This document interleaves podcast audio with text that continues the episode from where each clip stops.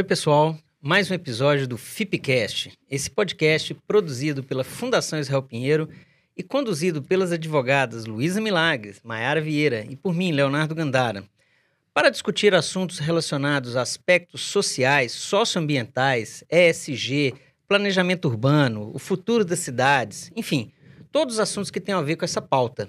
E aí, Mayara? Olá, pessoal! A Fundação Israel Pinheiro, conhecida como FIP, é uma instituição que está no mercado há mais de 27 anos, trabalhando e desenvolvendo projetos que tenham a ver com a relação do desenvolvimento urbano, social, ambiental, que sempre busca a melhoria da qualidade de vida da, da população brasileira. Conheça a Fundação Israel Pinheiro é, nas nossas redes sociais, no nosso site. Temos um acervo de mais de 100 projetos executados em todo o território nacional. Participe, interaja e venha conosco nesse episódio. Conta pra gente, Luísa, quem é o nosso convidado de hoje? Olá, pessoal, tudo bem? Para nos acompanhar nesse episódio de hoje, nós temos um convidado muito especial, o Dr. Pedro Dalari. É, o Dr. Pedro ele é advogado, administrador, professor titular da USP, também diretor do Instituto de Relações Internacionais, também da USP. Foi juiz, presidente do Tribunal Administrativo do BID, vereador, deputado estadual, secretário de governo em São Paulo e presidiu a Comissão Nacional da Verdade, Além disso, o doutor Pedro é uma pessoa muito cara aqui para a gente da Fundação Israel Pinheiro, foi nosso consultor, é, nos assessorou em assuntos no Espaço Israel Pinheiro em Brasília. Doutor Pedro, um grande prazer tê-lo aqui, aqui, com a gente para bater esse, é, esse papo. É, e é, é, começando então o nosso bate-papo, é, a gente gostaria de falar de alguns conceitos. Né? Aqui hoje a gente vai tratar sobre o tema de direitos humanos, né? justiça urbana e social. Então, é, gostaria de começar com uma pergunta interligando é, é, é, o direito à cidade com o conceito de justiça urbana. Como o senhor entende que, que esses dois conceitos se conectam? Bom, em primeiro lugar, minha saudação a você, Luísa, Maiara, Leonardo. É um grande prazer poder estar participando de mais um, uma iniciativa tão importante da FIP, que é realmente uma fundação que, que orgulha a, to, a todos nós que, de alguma maneira, estamos relacionados a ela. O tema de direitos humanos é o grande tema da nossa era. Né? O, o, grande eh, pensador italiano Norberto Bobbio, inclusive, caracteriza essa nossa era como a era dos direitos humanos, porque, principalmente a partir da Segunda Guerra Mundial, ficou muito evidente que o ser humano passaria a ser a unidade sistêmica básica, vamos dizer assim, de toda a ordem internacional. Né? E, o, e a expansão dos direitos humanos, dos tribunais que examinam direitos humanos, das preocupações com direitos humanos, se expandiu enormemente. Né? Veja hoje qualquer projeto uh, de desenvolvimento, qualquer projeto uh, urbano, qualquer projeto social tem que levar em conta a situação das pessoas, as vulnerabilidades, não é? a diversidade. Esses são temas hoje obrigatórios no nosso cotidiano. E isto se reflete nas cidades. Né? A cidade não é apenas um ambiente físico onde as pessoas estão aglomeradas. Né? Cada vez mais a cidade é pensada como um ambiente em que as pessoas devam ter asseguradas as condições para sua realização pessoal né, para terem uma vida significativa, para poderem ter dignidade. E por isso se associa muito esta ideia de direito à cidade como uh, algo que deve ser promovido por meio da justiça, ou seja, né, quando, por exemplo, se faz um parque público que é livre e acessível a todos, está se dando justamente as condições para que as pessoas, independentemente da sua renda, independentemente da sua origem social, possam usufruir né, os benefícios de uma área verde, do lazer. Esta me parece a resposta a esta sua primeira pergunta, Luísa. Perfeito. É, doutor Pedro, a gente convive né, diariamente com relatos de diversas violações de direitos humanos é, especialmente é, nos projetos de requalificação urbana. Né? Nós temos como exemplo aí os projetos de reassentamento, desapropriações por interesse social, remoções. Né? E, assim, o que a gente percebe é, que o pessoal leva muito em conta a questão da tecnicidade e às vezes o social fica um pouco de lado, né? É, então, as, qual é a sua opinião, tendo sido gestor público, tendo sido legislador, é, de como a gente pode equilibrar os investimentos em infraestrutura, em, né, na cidade, que são de, de grande relevância e importantíssimos, com essa questão de preservação de direitos humanos e é, é, toda essa questão social envolvida? É fundamental que haja compatibilização dessas dimensões. Isto é um dado da nossa época, né? porque, como você bem disse, se na implementação de um projeto urbanístico qualquer, se ignorar a dimensão social, as pessoas que são afetadas por aquele projeto, o risco, inclusive, para a efetivação desse projeto é muito grande. Né? Hoje há muito mais sensibilidade, por exemplo, por parte da administração pública, por parte eh, do Poder Judiciário, por parte do Ministério Público, que estão atentos às eh, violações de direitos humanos que possam estar associadas a qualquer tipo de empreendimento. E o empreendimento pode acabar se inviabilizando pela falta de atenção dos seus eh, planejadores e executores com a dimensão social e com os direitos das pessoas. Isso vale tanto para as pessoas que uh, estão, por exemplo, numa área que vai ser afetada né, por uh, um empreendimento, né? Uh, este estúdio onde nós estamos fazendo a gravação em São Paulo é a prova disso, porque um empreendimento imobiliário muito grande que foi uh, concebido aqui perto, né, acabou só se viabilizando depois que os proprietários né, consentiram em que parte significativa da área fosse destinada a um parque público, que é o Parque Augusta, que foi inaugurado há poucos dias aqui perto e, e, e, e os empreendedores, como no começo não queriam essa negociação, tiveram que retardar o seu empreendimento em, acho que uma década, pelo menos, por conta da falta de sensibilidade, que no final, no final o poder público acabou prevalecendo por pressão da sociedade. Então, a compatibilização dos projetos de desenvolvimento, com, dos empreendimentos urbanos, com a, a promoção dos direitos humanos é algo hoje que tem que estar no checklist de qualquer planejador e executor, sob pena dele ser mal sucedido. É, ainda é, falando sobre o tema de direitos humanos e cidades, doutor Pedro, como lidar com o paradoxo do desenvolvimento, do desenvolvimento econômico urbano, considerando que ele traz consigo, sobretudo em países subdesenvolvidos, a promoção de uma inclusão social e exercício de direitos humanos cada vez mais condicionada e fragmentada? Essa é uma boa questão, Mayara. Eu fui vereador na cidade de São Paulo, secretário de governo na cidade de São Paulo, e, e nós sempre nos colocamos diante desse dilema, não é?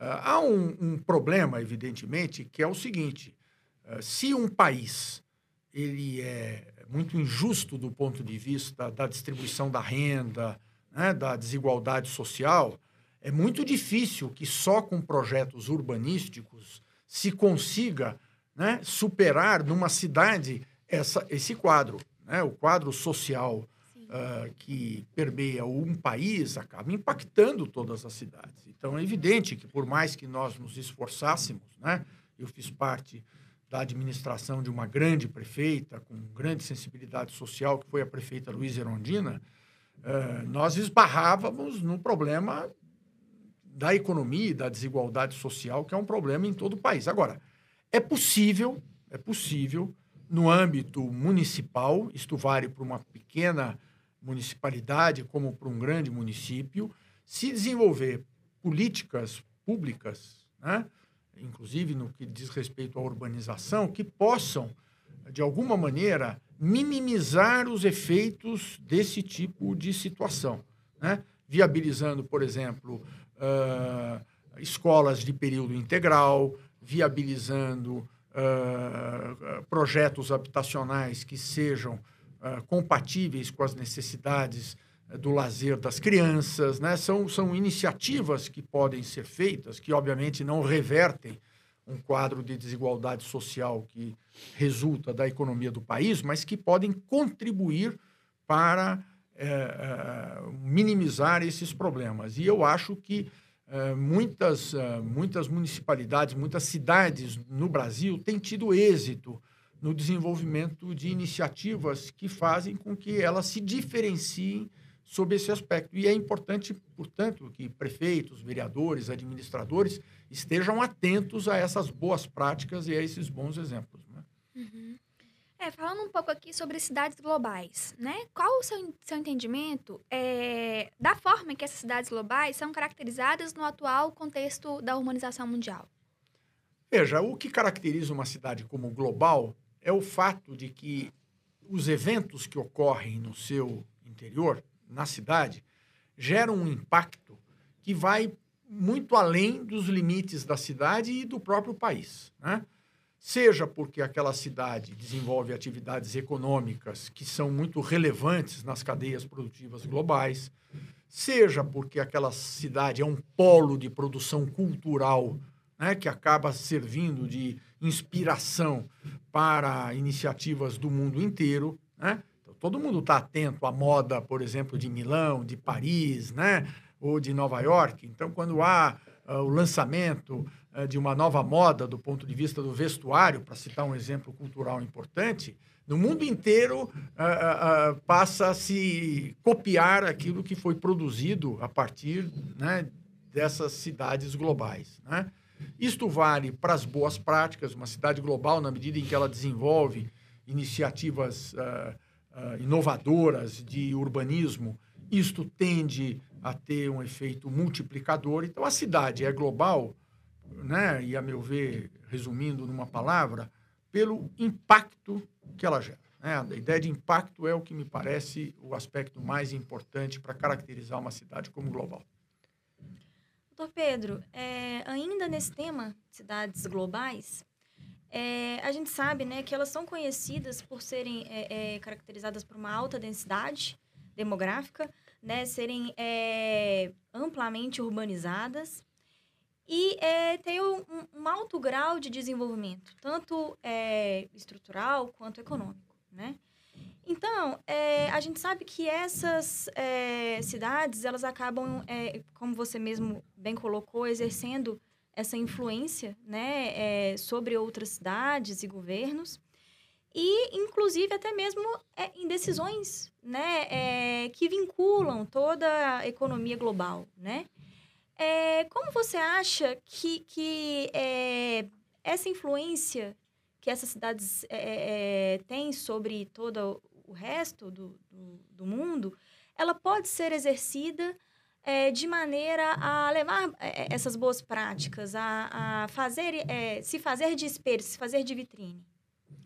Veja, primeiro é, é tendo a sensibilidade, é, né, voltando a um tema que nós já tratamos no começo, para a ideia de que a, a, cidade tenderá a ser é, um exemplo mais considerado e mais relevante, quanto mais a população que vive nela tiver um melhor padrão de vida e tiver melhores condições de vida e trabalho.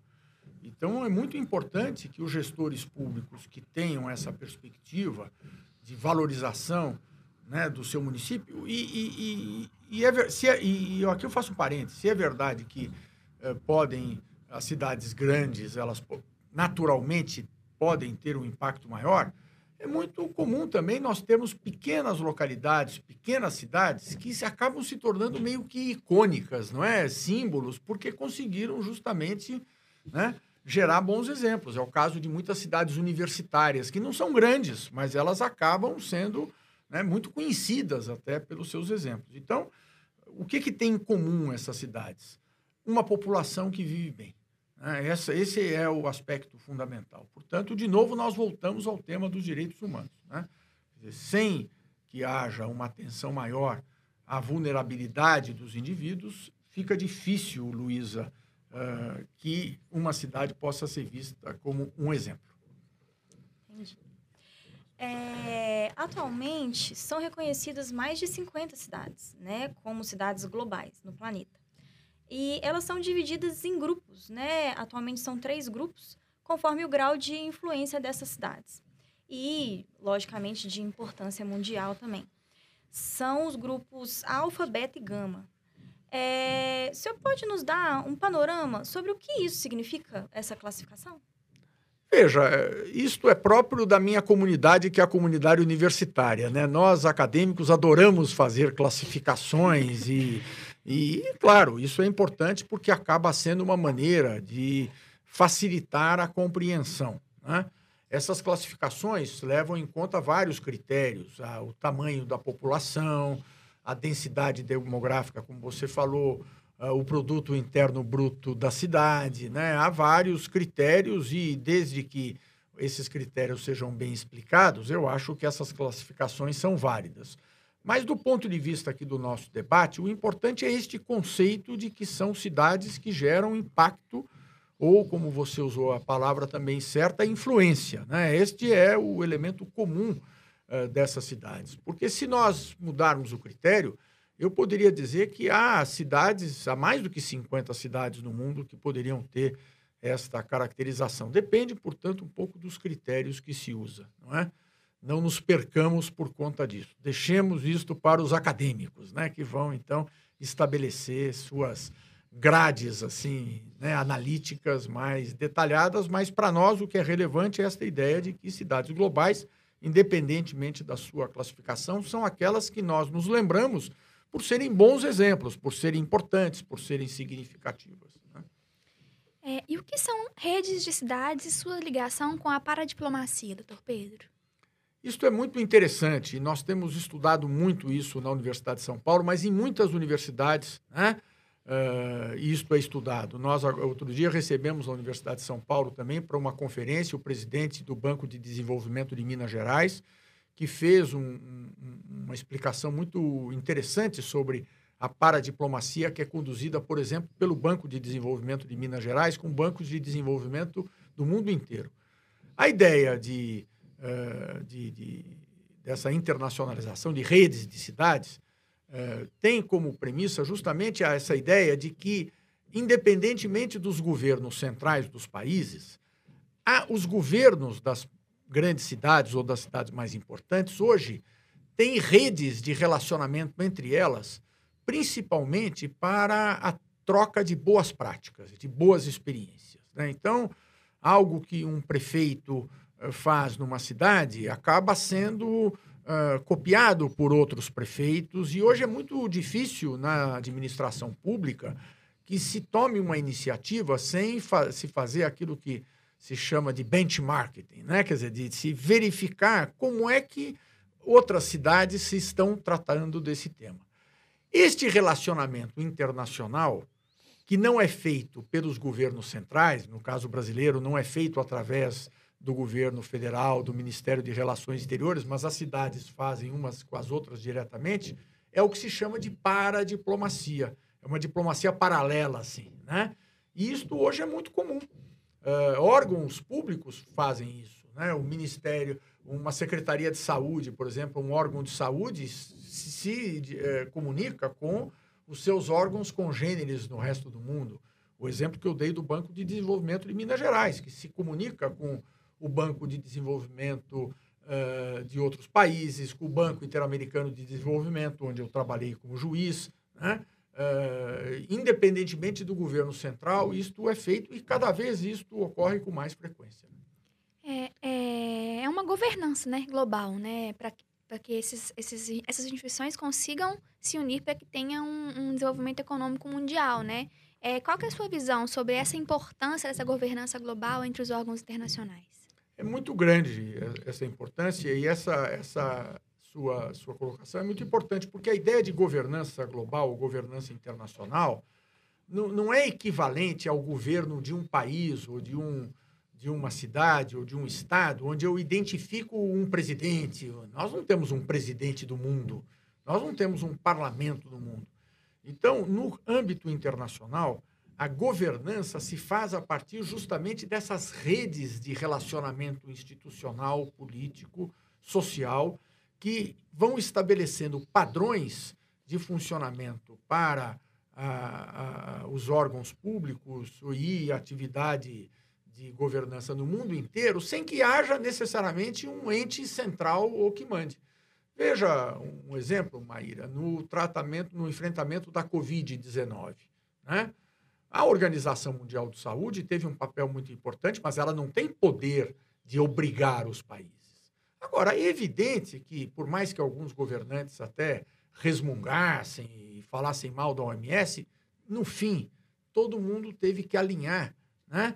Eh, pela, pelas boas práticas, pelas indicações da OMS, depois pelas melhores práticas para o enfrentamento da Covid-19 nos diferentes países do mundo.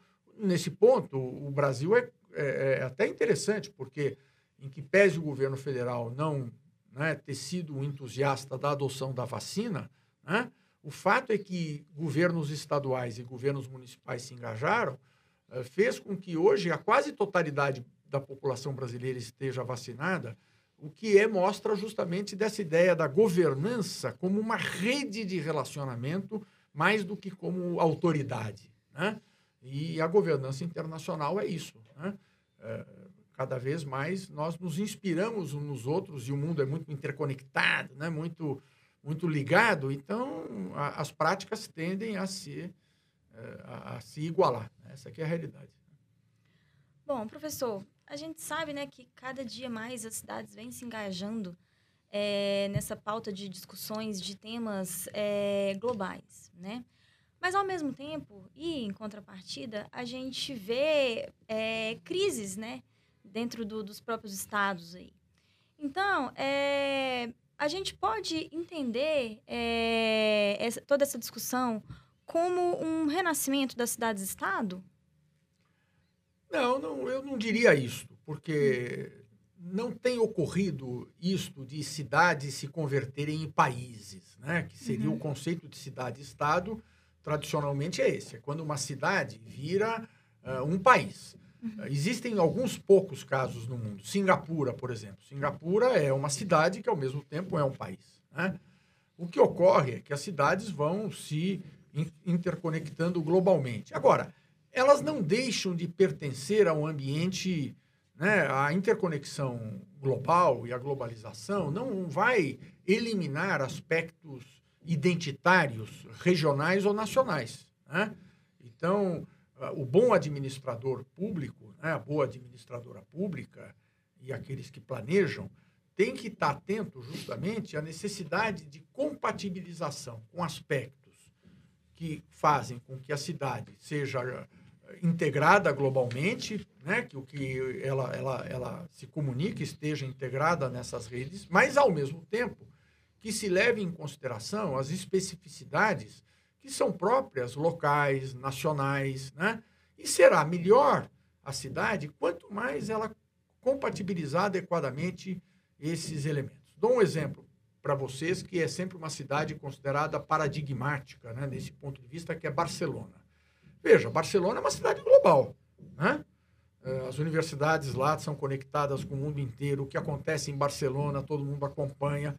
Agora, ao mesmo tempo, valoriza muito aspectos locais. Fala uma língua, que é o catalão, que praticamente só se fala lá na, e, e, nas imediações. Né?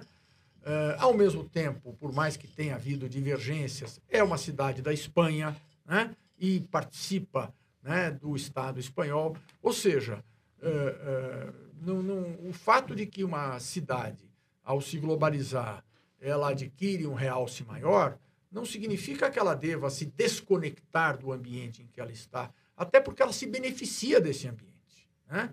Ela, uh, por exemplo, Barcelona, volta e meia, uma parte das lideranças políticas quer a secessão da Espanha, né? sair. Agora, a União Europeia já avisou o seguinte, que se Barcelona sair da Espanha, Barcelona não vai entrar automaticamente na União Europeia, né? Porque quem é da União Europeia é a Espanha. Aí Barcelona recua, claro, porque é uma vantagem para Barcelona, ao mesmo tempo que preserva elementos da sua identidade, estar conectada com a União Europeia e as pessoas poderem circular livremente para a União Europeia, os produtos poderem ser comercializados né, com, sem barreiras aduaneiras. Ou seja, Barcelona não quer perder isto. Né? Então, uh, por isso é que eu acho que uh, esta, esta perspectiva de cidades mais globais ou mais relevantes não indica necessariamente o caminho da secessão, da separação, da destruição dos estados nacionais. Pelo contrário, eu acho que isso tende a caracterizar essas cidades como polos, inclusive, de desenvolvimento para os ambientes onde existem. Quer dizer, o fato de São Paulo, Rio de Janeiro, Belo Horizonte serem cidades muito desenvolvidas não significa que esteja passando pela cabeça dos seus administradores que agora vão ser países independentes. Pelo contrário, querem aprofundar o relacionamento com o ambiente onde estão inseridas. Perfeito. Bom, voltando aqui nosso, a nossa discussão para a questão dos direitos humanos, a gente gostaria de falar um pouquinho sobre a questão da Comissão da Verdade. Né? É, o senhor foi relator aí é, desta comissão. E é, as comissões da verdade, elas são comissões que são instituídas pelo Estado, né, é, para investigar violações de direitos humanos ocorridas em um determinado tempo, né, em um determinado período, é, normalmente sob é, condição de regimes autoritários, né? É, então, no nosso caso, a gente teve essa comissão instituída em 2011 através de uma lei, né? É, e o objetivo dela foi a investigação de crimes, né? De, de violações de direitos humanos, inclusive mortes, desaparecimentos, cometidos durante é, o regime da ditadura militar no Brasil, né? É, então, é, a gente sabe que existe, por exemplo, outros tipos né, de, de, de comissões da verdade em outros países já instituíram é, comissões é, é, desse, desse sentido. A gente gostaria, antes de, de pedir para você é, é, explicar um pouquinho para a gente como funcionou esta comissão, a gente gostaria também que o senhor desse um panorama de como isso funciona mundo afora, né, em outros países que já tiveram essa experiência aí, de instituir esse tipo de comissão. Não, perfeito. perfeito. É, veja, as comissões nacional da verdade, nacionais da verdade, hoje se calcula que já tenham funcionado cerca de 40 no mundo. É, nós temos atualmente em funcionamento, por exemplo, uma atividade dessa natureza na Colômbia, que está investigando os eventos decorrentes da guerra civil que opôs uh, né, o Estado colombiano à guerrilha das Farc, né, das Forças Armadas Revolucionárias da Colômbia. Temos alguns países da África que têm comissões da verdade. Ela se insere naquilo que a gente chama de justiça de transição. Né? Você caracterizou bem. Quer dizer, são situações em que um país, saindo de um período de regime autoritário ou ditatorial, quer investigar a sua sociedade o que, que ocorreu, os crimes praticados por aquele regime ditatorial. Né? E, portanto, se faz uma apuração durante essa ideia, ou para efeito dessa ideia de viabilizar uma justiça de transição, para que aqueles que praticaram esses atos naquele período do regime autoritário possam, então, ser julgados, condenados, e para isso é muito importante que se apure os fatos. E as comissões da verdade servem para isso, para apurar os fatos, e aí elas, em geral, não têm o poder, né? Cada Comissão Nacional da Verdade tem as características da lei ou do ato que instituiu. Não existem duas idênticas. Mas, em geral, elas não têm o poder de julgar. Elas não são órgãos jurisdicionais, né, como a gente chama. Elas são órgãos de apuração, de inquérito. Né? Como se fosse um inquérito policial em que se apura os fatos e aí o relatório do inquérito é encaminhado ao Ministério Público. No caso da Comissão Nacional da Verdade do Brasil e no caso da maioria, é isso que ocorre. Então, ela tem essa finalidade e ela é uma né, se diz, se caracteriza a Comissão Nacional da Verdade qualquer país como sendo isso. Ela é um, um instrumento de apuração de fatos, para recuperação da memória e para evitar que os fatos se repitam. Esta é a ideia. A ideia é que, na medida em que as pessoas tomem contato com uma situação de horror que existiu e que ninguém tinha muita informação, porque ditaduras, em geral, acompanham, né, praticam os atos, essas violações, com, acompanhado de censura. Então, as pessoas não têm nos jornais, na, nos meios de comunicação, nas redes, informação sobre isso. Então, a ideia qual que é? Que uma Comissão Nacional da Verdade que apure os fatos ocorridos naquele período gere um, um, uma informação para a sociedade que faça com que a sociedade fique atenta e não queira que aquilo se repita mais. Né? Esta é a ideia, vamos dizer, o eixo da atuação das comissões da verdade no mundo inteiro. É, doutor Pedro, no caso da comissão, né, que foi instituída aqui no Brasil, é, conta pra gente um pouquinho como que se deu a composição, né, quem faz parte e como ela funcionou, né, como que deu, como que se deu o trabalho realizado pela Comissão Nacional da Verdade no Brasil. O Brasil teve uma característica que foi o fato de que a Comissão Nacional da Verdade foi constituída muitos anos depois do final da ditadura. Né? A ditadura brasileira acabou em 1985, foi o último governo militar. Em 1988, nós tivemos a nova Constituição Brasileira, que até está aí hoje, que é uma Constituição democrática. E somente em 2011 é que foi aprovada uma lei do Congresso Nacional né? E essa é uma característica importante. No Brasil, a comissão foi constituída por lei, porque na maior parte dos países ela acaba sendo constituída por ato do governo, do presidente da República. E o fato de que no Brasil ela tenha sido constituída por lei deu muita autonomia à Comissão Nacional da Verdade. Né? E por que, que ela foi constituída ao fim e ao cabo em 2011? Porque em 2010 o Brasil sofreu uma condenação na Corte Interamericana de Direitos Humanos, que é um tribunal internacional, pelo fato de que nunca tinha feito apuração efetiva dessas violações de direitos humanos. E uma das, uh, do, do, das indicações desta decisão, que é obrigatória para o Brasil, da Corte Interamericana de Direitos Humanos, foi no sentido de que se constituísse uma Comissão da Verdade. Então, basicamente, o que gerou a Comissão Nacional da Verdade em 2011 foi um puxão de orelha que o Brasil recebeu da comunidade internacional, dizendo que não era razoável que um país da importância do Brasil não tivesse ainda feito o que os outros países da América do Sul já tinham feito, a Argentina, o Chile, o Uruguai, o Paraguai, o Peru, né? todos fizeram, e o Brasil nunca tinha feito. Né? E aí, portanto, nasceu a Comissão Nacional da Verdade. Ela foi criada por lei, a lei estabeleceu um prazo, ela teria dois anos após a sua instalação, isso foi prorrogado um pouco, então ela começou a funcionar em maio de 2012 e acabou em 2014, em dezembro de 2014, entregando o relatório. Ela foi composta por sete pessoas, eu fui um dos integrantes, né? E essas sete pessoas dirigiram um corpo de pesquisadores que chegou a ter mais de 100 pesquisadores, né?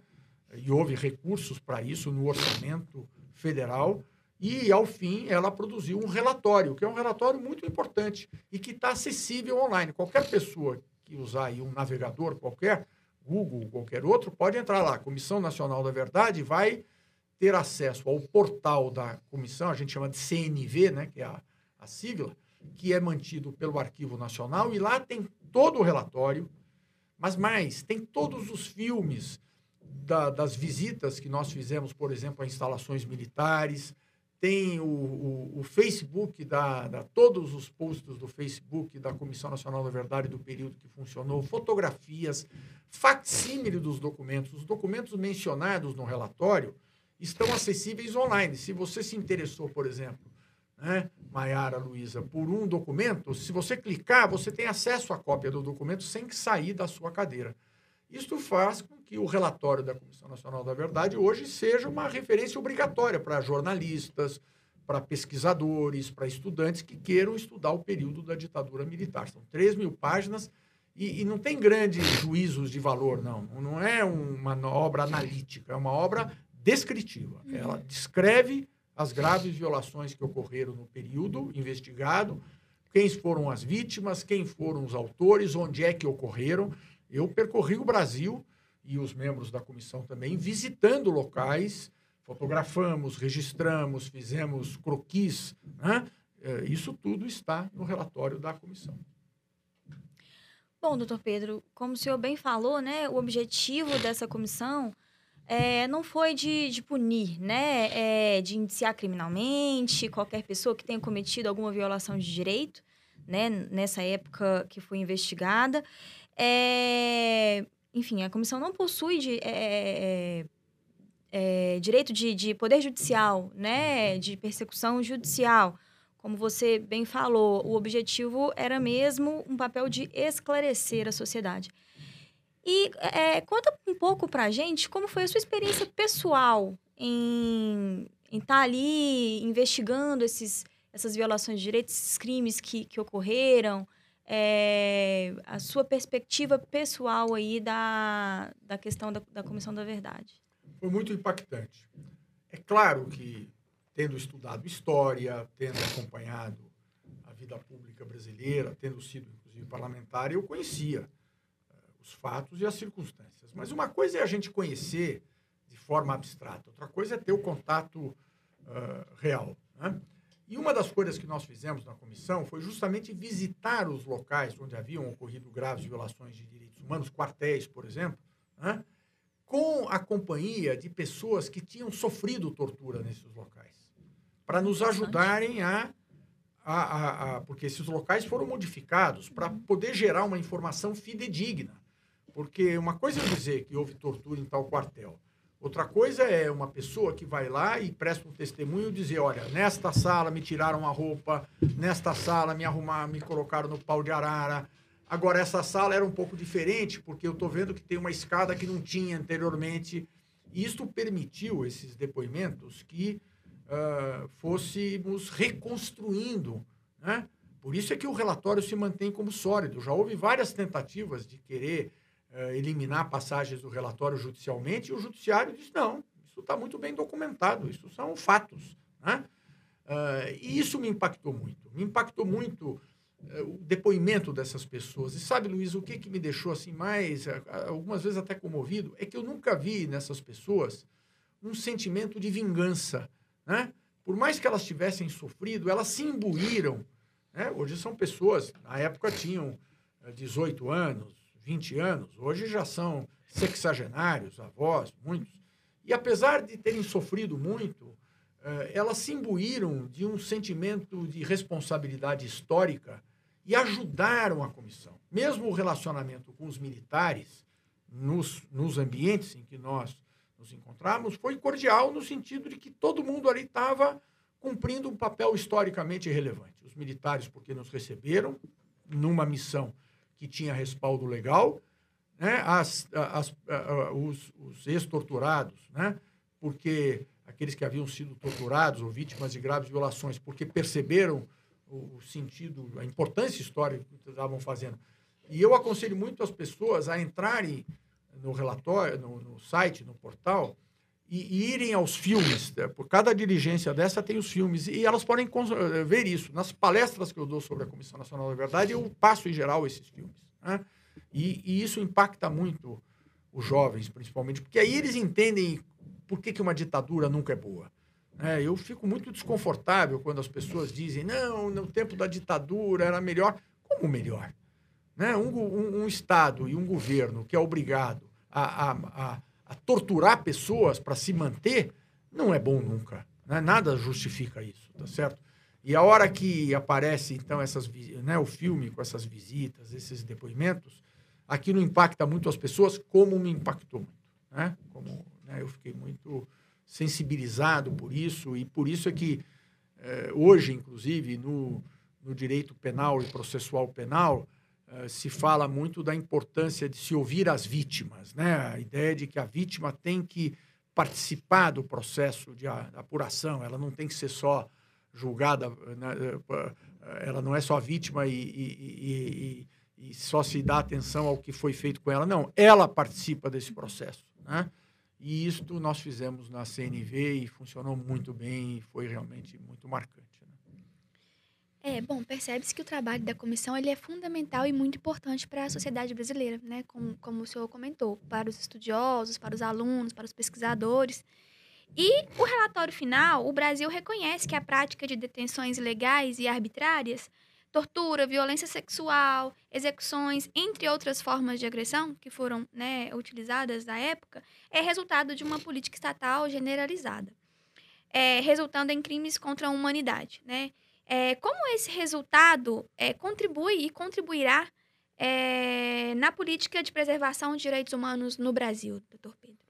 E, veja, eu acho que a comissão, claro, ela, uma comissão que durou dois anos, eu brinco com os meus orientandos de doutorado, que a comissão teve um tempo menor do que a metade do que eles têm para fazer uma tese. Então, para considerando que nós tivemos dois anos e pouco, foi algo né, feito com, com, com, muita intensidade e é evidente que, sempre pode ser melhorado. Né? Eu sempre disse que o relatório da Comissão Nacional da Verdade não foi o começo das apurações, porque houve muitas coisas antes, e não é o fim.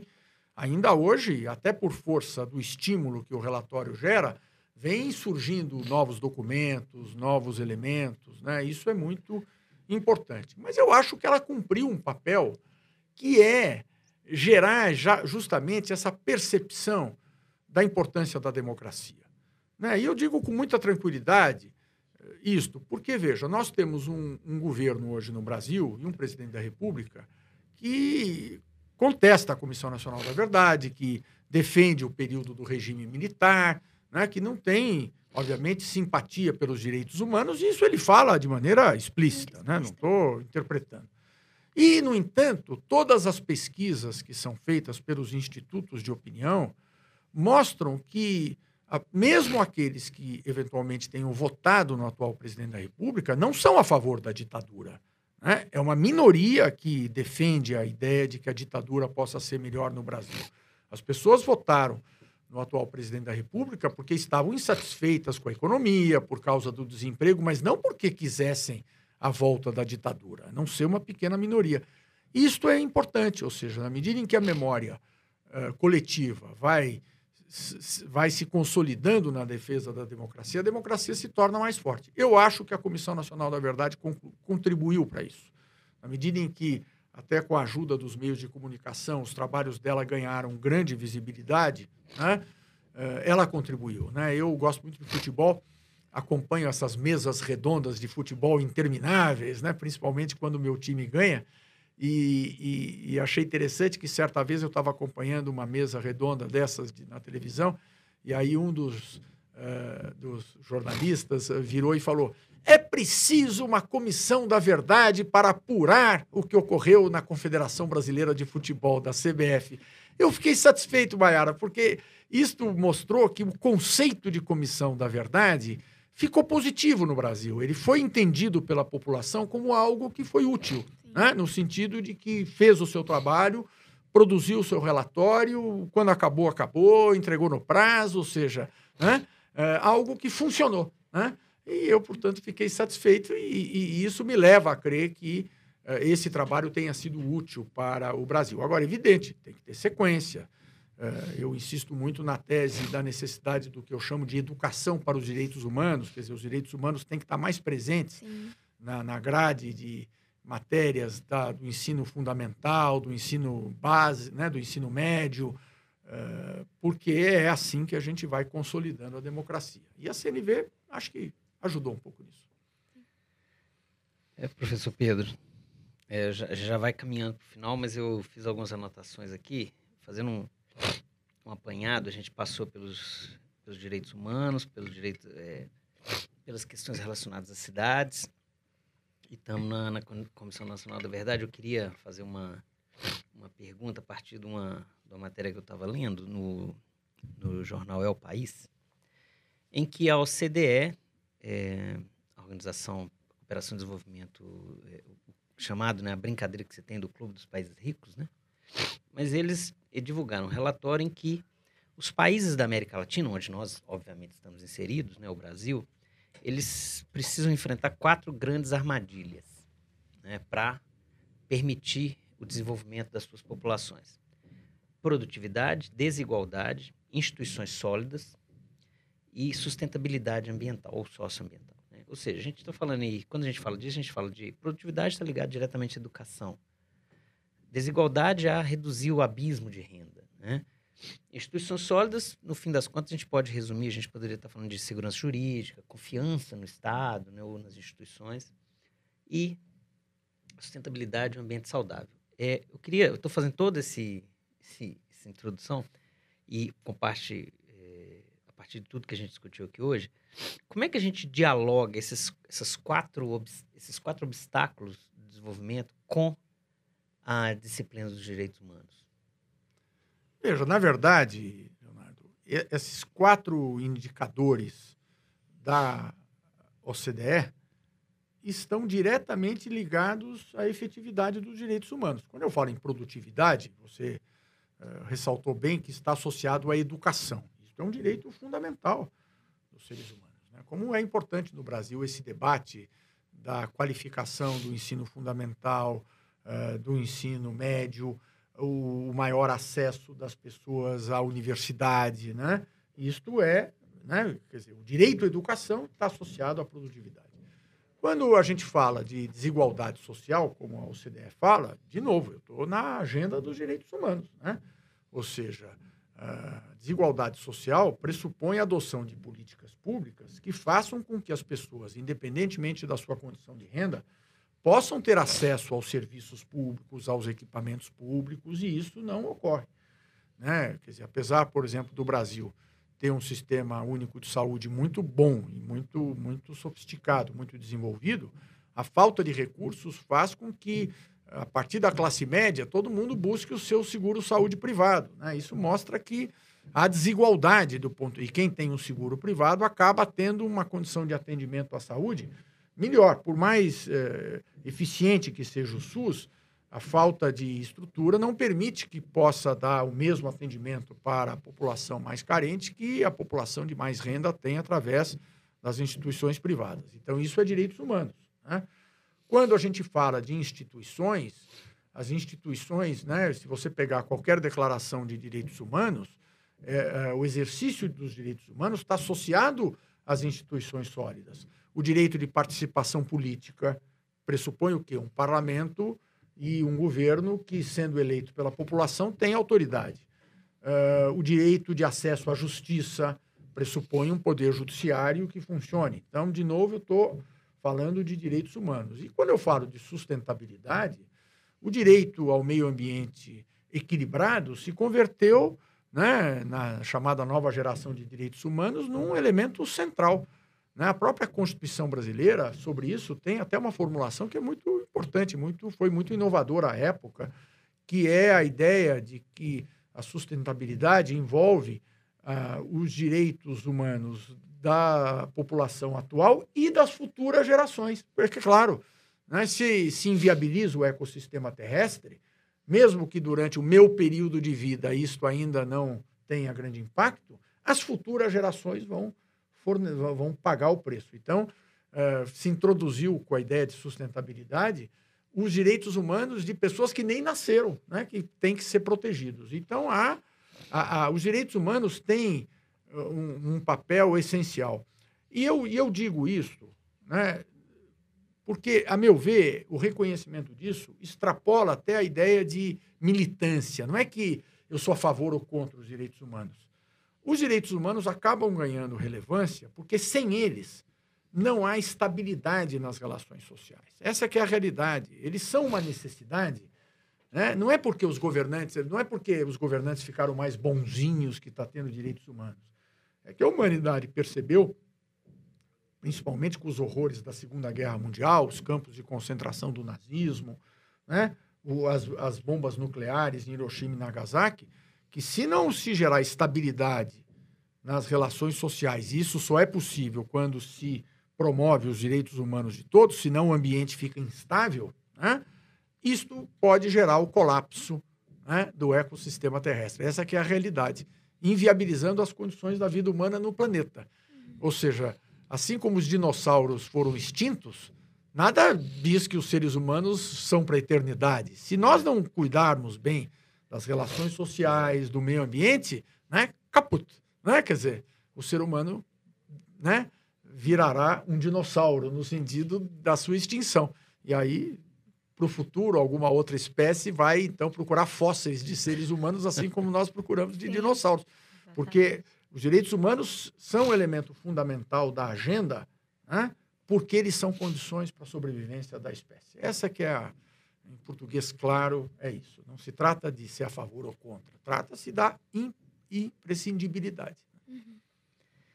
Bem, professor Pedro, agradecer a a participação, a disponibilidade de nos atender aqui no FIPCast. Gostaria de agradecer, foi um bate-papo bastante engrandecedor, fazer uma brincadeira, né? Assim, eu não tenho nem roupa para estar aqui do lado, né? Não sei como que, que eu... uma honra. Mas enfim, é, é, agradecer muito a, a participação, a disponibilidade, esse bate-papo que realmente é, é fundamental para a gente trazer. Eu acho que um dos papéis do FIPCast e da Fundação Israel Pinheiro é realmente devolver para a sociedade algum tipo de conhecimento, ou seja, algum tipo de compartilhar esse tipo de conhecimento. Gostaria muito de agradecer, passar para minha colega. É, doutor Pedro, em nome da Fundação Israel Pinheiro, em meu nome Maiara, dos meus colegas Luísa Milagres e Leonardo, nós agradecemos muito a sua participação. Foi uma honra mesmo aprender um pouco mais com você e ouvir falar desse tema tão importante que é direitos humanos e fazer uma relação com os trabalhos da Fundação, com os projetos, né? É, e para quem quiser conhecer mais a Fundação Israel Pinheiro, nós estamos nas redes sociais. Temos um braço muito importante em Brasília, que é para trazer o desenvolvimento social ambiental, a educação social ambiental. Aproveitem os nossos espaços. Em Caeté, temos o Museu Casa de João Israel Pinheiro, que é a vida e a história desses dois estadistas muito importante para o nosso país. E o Fipcast fica por aqui. Passa a palavra para o nosso convidado, caso ele queira fazer algum, algum agradecimento. E nos vemos nos próximos episódios. Eu quero só agradecer, foi realmente uma oportunidade última e reforçar o que Mayara falou. Não deixem de visitar o Espaço Israel Pinheiro em Brasília e a Casa de João Israel Pinheiro em Caeté. Eu já visitei, conheço muito e posso dizer né, de, de, de, com conhecimento de causa que é realmente uma, uma iniciativa muito importante, além de todo o trabalho que a FIP realiza. Então, agradeço Maiara, Luísa, Leonardo e até uma próxima oportunidade. Até uma próxima.